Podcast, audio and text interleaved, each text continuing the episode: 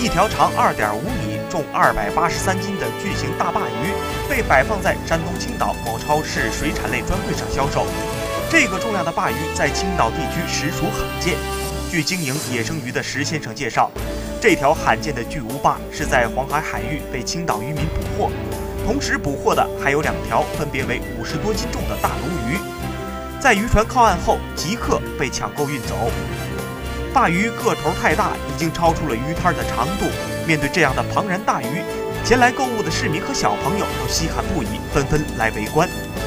由于山东青岛地区素有吃鲅鱼的习惯，新鲜的大块头鲅鱼比较吃香，而且个头越大就越贵，而且越好卖。